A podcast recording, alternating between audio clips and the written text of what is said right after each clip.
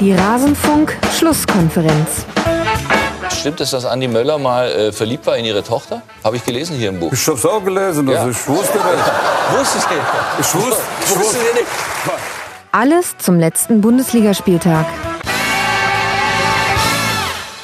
Ach ja, Dragoslav Stepanovic. Das waren schöne Zeiten. Und damit hallo und herzlich willkommen in der Rasenfunk-Schlusskonferenz in einer besonderen Ausgabe. Normalerweise besprechen wir hier in unserem Podcast den kompletten Bundesligaspieltag. Das hier ist aber eine Ausgabe speziell für alle Eintracht Frankfurt-Fans. Wir wollen heute über das Eintracht Frankfurt-Spiel sprechen, beziehungsweise ihr könnt jetzt gleich hören, was ich, Max Jakob Ost, der Genetzer bei Twitter und Moderator dieser Sendung, mit meinen Gästen zum Eintracht Frankfurt-Spiel besprochen habe. Und ich würde sagen, viel Spaß dabei. Wir hören uns danach nochmal. Wenn euch die ganze Folge interessiert, dann geht auf rasenfunk.de. Da findet ihr die Besprechung aller Spiele. Aber jetzt hören wir uns mal an, was wir zur Eintracht zu sagen hatten. Und los geht's. Dann sollten wir jetzt über Platz 5 dieser Tabelle nach dem 24. Spieltag sprechen. Und da reisen wir, lieber Marvin, nach Frankfurt, wo ein Hoffenheim angereist war, das heftige Personalsorgen hatte, dann unglücklich in Rückstand geriet, trotzdem zurückkam und 2 zu 1 führte. Doch dann gab es eine gelb-rote Karte gegen Tyler Adams und das ganze Spiel kippte. Mit den Zuschauern im Rücken und Toren in der 88. und der 96. Minute drehte die SGE das Spiel. Da muss er lachen, der Marvin. Und holte sich nochmal Selbstvertrauen vor dem Achtelfinal-Hinspiel gegen Inter. Auch da kann ich mir dein Grinsen richtig äh, vorstellen, Marvin. Gibt es denn an diesem Nachmittag, den du da erleben durftest in Frankfurt, irgendetwas zu meckern? Ja, naja, gut, rein von der Emotionalität her natürlich nicht. Ne? Also ich meine, äh, das ist ein Spiel, ja, absolute Achterbahn und dann mit dem absoluten Glücksgefühl in der 96. Minute. Aber man muss ja auch dazu sagen, Hoffenheim ist nicht unrecht in Führung gegangen. Also das zwischenzeitliche 2-1 war gerechtfertigt, war aus einer starken Phase der Hoffenheimer. Ähm, und da habe ich gedacht, konnten wir fast froh sein, dass die nicht noch mehr Tore uns eingeschenkt haben. Denn da waren wir auf der linken Seite, linken Abwehrseite einige Male doch extrem, ja, extrem unsicher und haben extrem viel passieren lassen. Ich weiß gar nicht genau, warum, weil eigentlich würde ich den Linksaußen äh, Kostic, den Linksverteidiger Kostic als positiv einstufen, war er auch.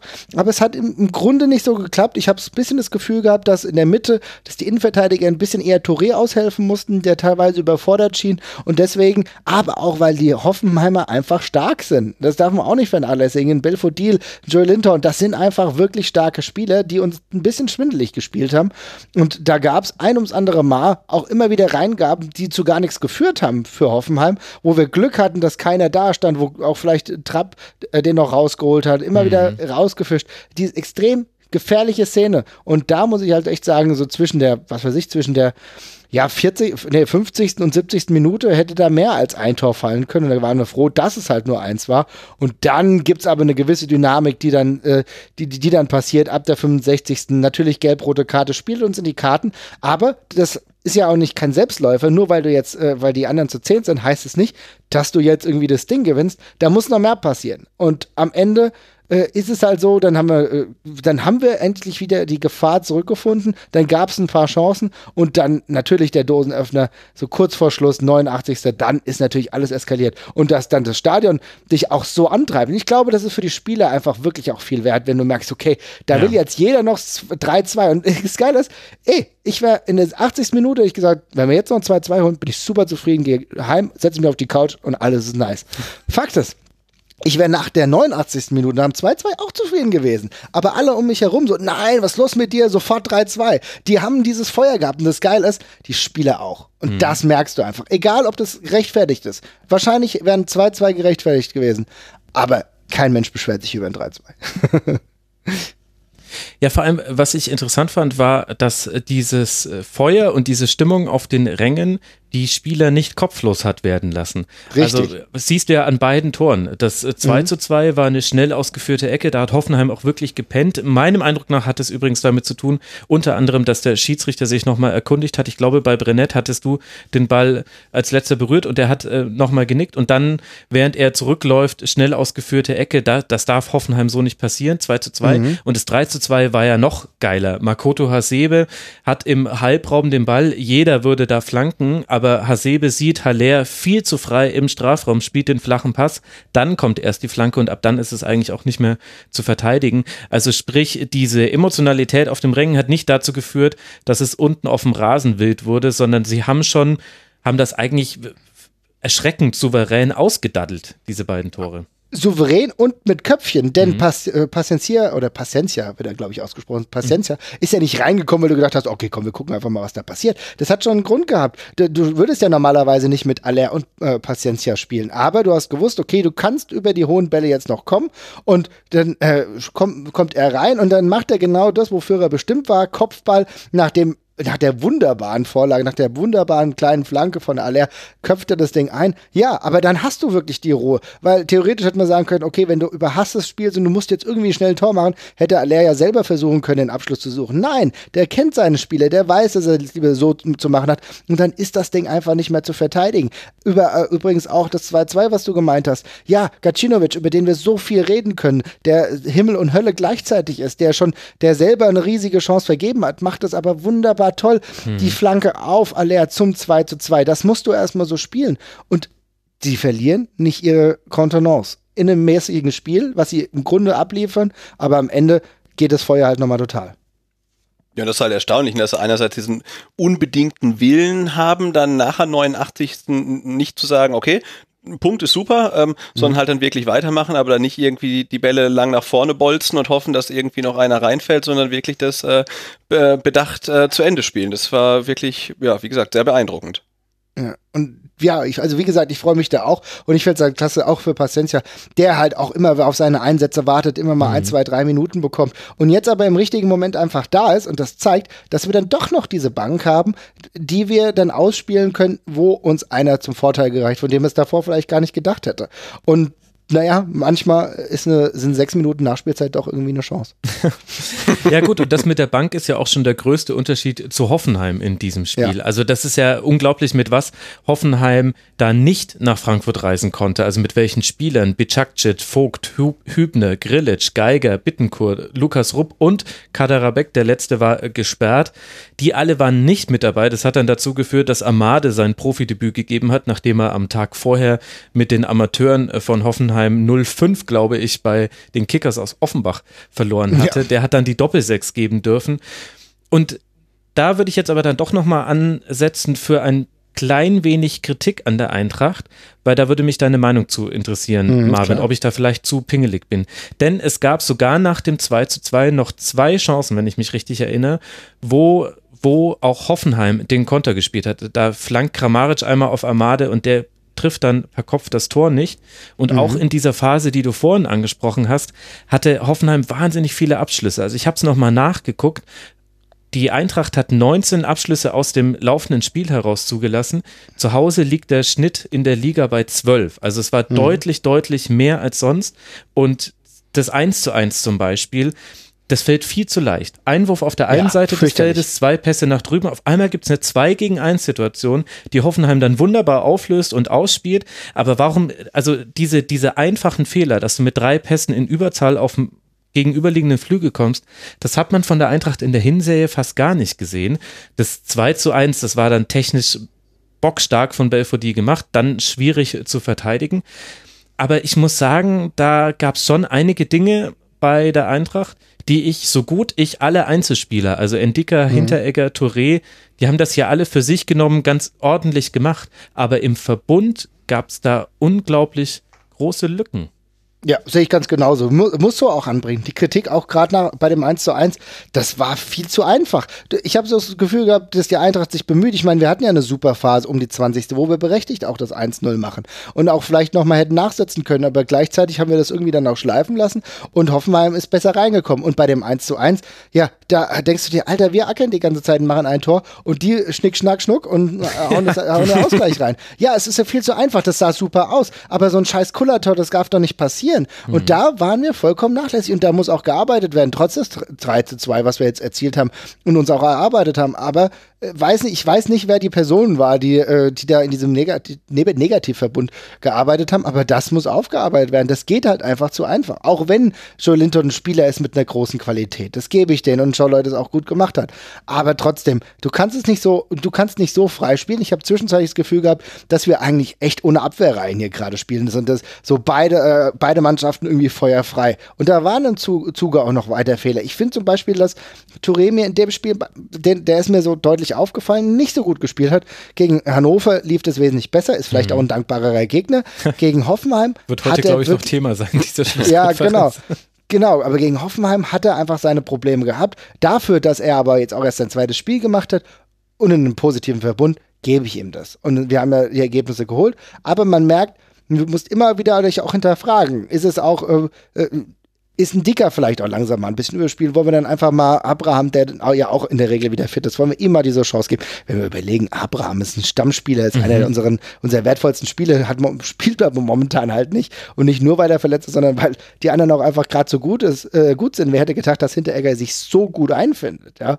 Also, da müssen wir gucken. Wir können nicht immer so mit offenem Visier spielen, weil das geht auch mal nach hinten los. Ja, vor allem kommt es immer über den Flügel. Also in Ja. dem Fall war es äh, dann häufig die Seite von äh, Kostic. Ich Mhm. glaube auch äh, beim 1 zu 1, aber das ist so ein bisschen Muster, was mir jetzt in mehreren Spielen der Eintracht aufgefallen ist.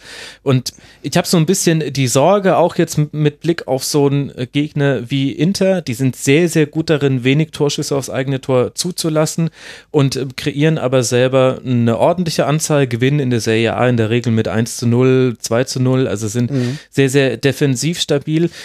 Und äh, da habe ich wirklich ein bisschen den Gedanken gehabt, während dieses Spiels, hoffentlich implodiert da nicht Eintracht in irgendeinem der nächsten Spiele. Es muss jetzt nicht auch gleich gegen Inter sein, das wird auch nochmal ein besonderer Abend sein. Aber ja, auch äh, die, die kommenden Gegner sind ja auch alle dann recht interessant. Also so, so klassische Stolpersteine für die Eintracht, wie sie früher mal war. Also auswärts dann in Düsseldorf, dann zu Hause Ja. gegen den Club, zu Hause gegen Stuttgart. Die, die Eintracht, die ich noch kenne, Marvin, die Ja, ja, wäre klar. da gestolpert und zwar ganz hässlich zwischendurch. Aber mal. die Eintracht, die wir kennen, die wir gerade, wenn du dieses mehr.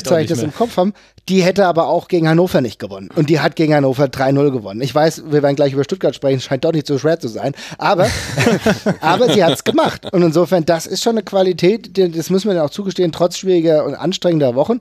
Ich sehe es aber genauso. Und du sprichst die Personale Kostic an, über die wir eigentlich auch sehr, sehr viel Positives sprechen können. Denn wer hätte vor der Saison gedacht, dass dieser Mensch sich so einfügt in der Person. Position, die für ihn nicht die originäre ist. Aber vielleicht merkst du genau in dieser Situation, dass er gewisse Schwächen hat, weil er sie halt früher nicht trainiert hat. I don't know. Kann sein. Gut, aus, Stutt aus Stuttgarter Sicht ist es sowieso äh, nahezu ein, ein, ein Weltwunder, dass äh, Kostic halt irgendwie defensiv irgendwo spielen kann, das richtig gut macht. Also das ist äh, völlig absurd eigentlich. Insofern ist alles, was er jetzt gerade macht, äh, äh, Wahnsinn eigentlich. Wir müssten mehr Vertrauen haben. ja, stimmt. Ja. Aber stimmt schon, klar. Kann ich nachvollziehen. Aber das, das sind so die kleinen Punkte und da muss man dann aber immer noch drüber nachdenken. Wäre es dann vielleicht auch ein bisschen unpopulärer Mover zu sagen, okay, naja, Kostic hat sich ja jetzt äh, gut bewertet, aber vielleicht ist trotzdem mal ganz sinnvoll, äh, dann irgendwann, wenn er wieder fit ist, Chandler wieder reinzulassen, der natürlich auf dieser Position einfach schon sein Leben lang gespielt hat und vielleicht ein bisschen sicher ist. Chandler kommt ja langsam wieder zurück.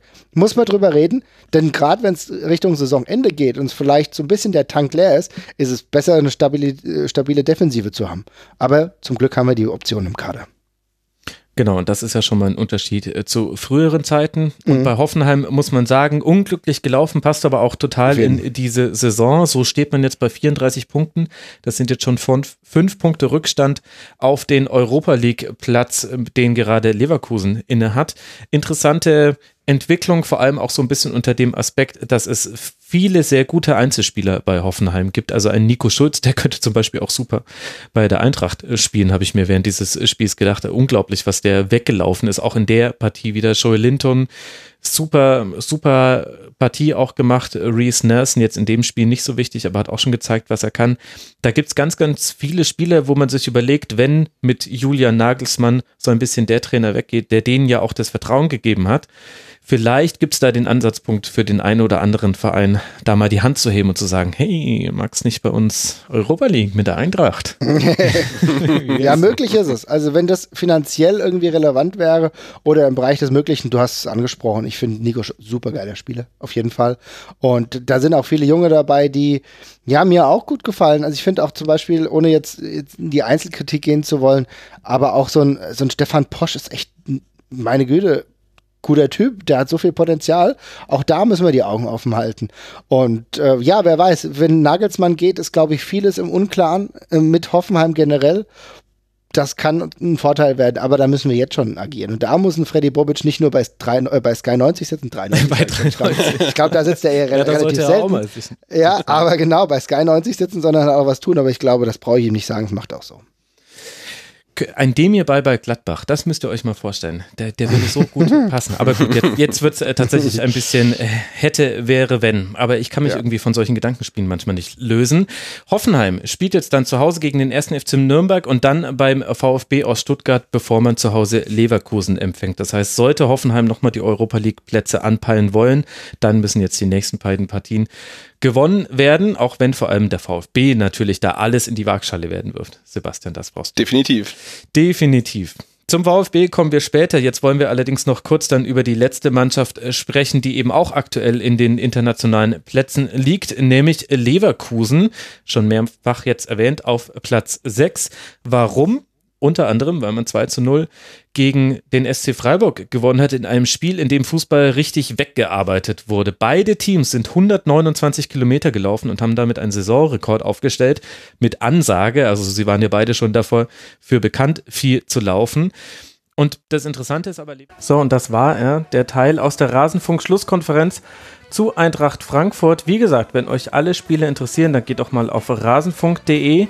Da findet ihr unsere ganze Spieltagsbesprechung und noch viel mehr. Wir sprechen auch immer wieder über europäische Top-Ligen.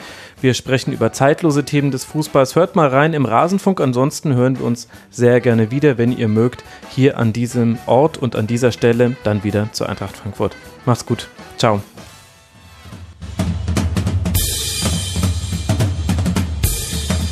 Das war die Rasenfunk-Schlusskonferenz.